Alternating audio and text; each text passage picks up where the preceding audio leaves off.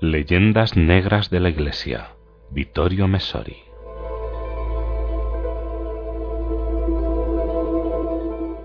Ya tenemos aquí el libro Aguafiestas, la implacable obra de un joven historiador que ha provocado las iras de la inteligencia francesa, que suntuosamente patrocinada por François Mitterrand, celebró en 1989 glorias y fastos de la Grande Revolution, que cumplía entonces 200 años.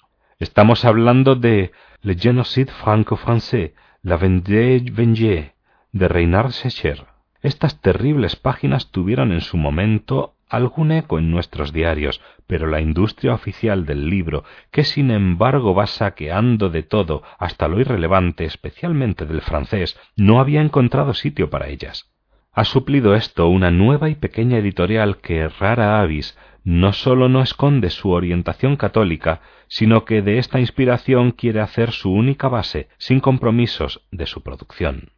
Su programa editorial, por lo tanto, prevé la publicación de obras nuevas, originales o traducciones, pero malditas, o sea, rechazadas por la ideología dominante en las editoriales, incluida alguna que ya fue o aún se declara católica pero también prevé la recuperación de obras del pensamiento cristiano de los siglos XIX y XX, imposibles de encontrar muchas veces no por falta de mercado, sino por falta de simpatía por parte de cierta cultura que se declara pluralista, paladina de la tolerancia, mientras está realizando una dura censura ideológica. Esta nueva editorial, en la fase inicial de su actividad, antes del libro sobre la Vendée, que hemos mencionado y del que hablaremos más adelante, publicó otro ensayo contrarrevolucionario. Es el panfleto también aguafiestas Pourquoi nous ne célébrons pas 1789, escrito por Jean Dumont, que en pocas páginas, acompañadas por ilustraciones raras de la época, muestran con vigor e información extraordinarios los falsos mitos de la Revolución francesa, tal como dice el título de la traducción italiana. En un tamaño y a un precio reducidos, aquí tenemos la obra de síntesis que muchos lectores buscaban para aclararse las ideas en una perspectiva que quiere ser explícitamente católica acerca de aquella revolución cuyos efectos aún perduran. Pero vamos a ver ahora Le Génocide franco-français, ese libro de Schecher, que pese al obstructismo realizado por el conformismo políticamente correcto, ha provocado en Francia una profunda conmoción. Reynald Secher, el joven autor nacido en 1955, originario de la Vendée, fue a buscar una documentación que muchos consideraban ya perdida. En efecto, los archivos públicos han sido diligentemente depurados, en la esperanza de que desaparecieran todas las pruebas de la masacre realizada en la Vendée por los ejércitos revolucionarios enviados desde París. Pero la historia, como se sabe, tiene sus astucias. Así Secher descubrió que mucho material estaba a salvo, conservado a escondidas por particulares, Además, pudo llegar a la documentación catastral oficial de las destrucciones materiales sufridas por la Vendée campesina y católica, levantada en armas contra los sin Dios jacobinos.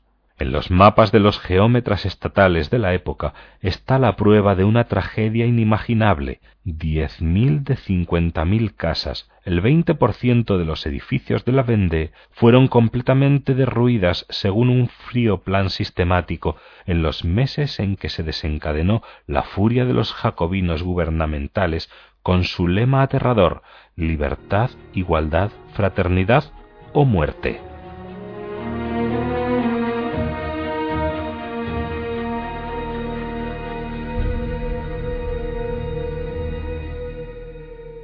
Prácticamente todo el ganado fue masacrado, todos los cultivos fueron devastados.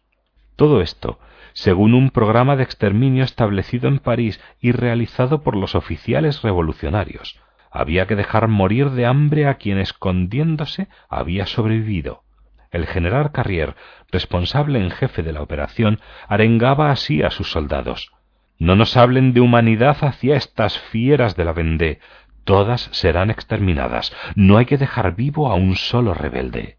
Después de la gran batalla campal en la que fueron exterminadas las intrépidas pero mal armadas masas campesinas de la Armada Católica, que iban al asalto detrás de los estandartes con el Sagrado Corazón y encima la cruz y el lema Dieu el héroe, el general jacobino Westermann escribía triunfalmente a París, al Comité de la Salud Pública, a los adoradores de la diosa razón, la diosa libertad y la diosa humanidad.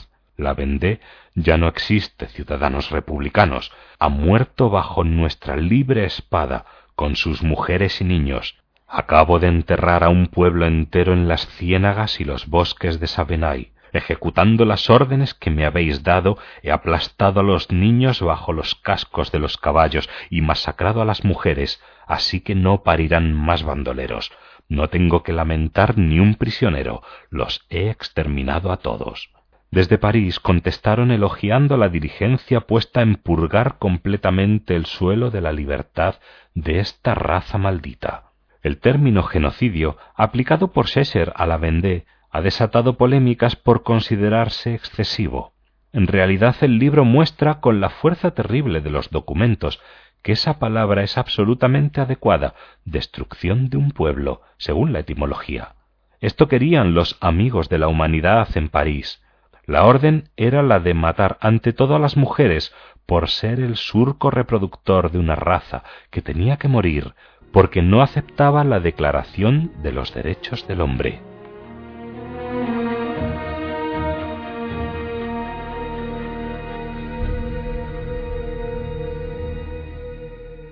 La destrucción sistemática de casas y cultivos iba en la misma dirección, dejar que los supervivientes desaparecieran por escasez y hambre. Pero ¿cuántos fueron los muertos? Sesher da por primera vez las cifras exactas. En dieciocho meses, en un territorio de diez mil kilómetros cuadrados, desaparecieron ciento veinte mil personas, por lo menos el quince por ciento de la población total. En proporción, como si en la Francia actual fueran asesinadas más de ocho millones de personas la más sangrienta de las guerras modernas, la de 1914-1918, costó algo más de un millón de muertos franceses. Genocidio, pues, verdadero holocausto y como comenta Sescher, tales términos remiten al nazismo.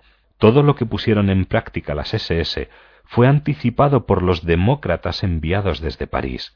Con las pieles curtidas de los habitantes de la Vendée se hicieron botas para los oficiales, la piel de las mujeres más suave era utilizada para los guantes. En centenares de cadáveres fueron hervidos para extraer grasa y jabón, y aquí se superó hasta a Hitler en el proceso de Nuremberg, se documentó, y las mismas organizaciones judías lo confirmaron, que el jabón producido en los campos de concentración alemanes con los cadáveres de los prisioneros es una leyenda negra sin correspondencia con los hechos.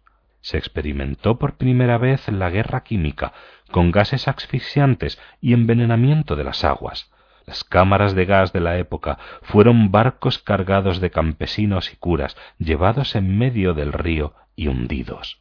Son páginas disponibles ahora que provocan sufrimiento, pero la búsqueda de una verdad escondida y borrada bien vale el trauma de la lectura.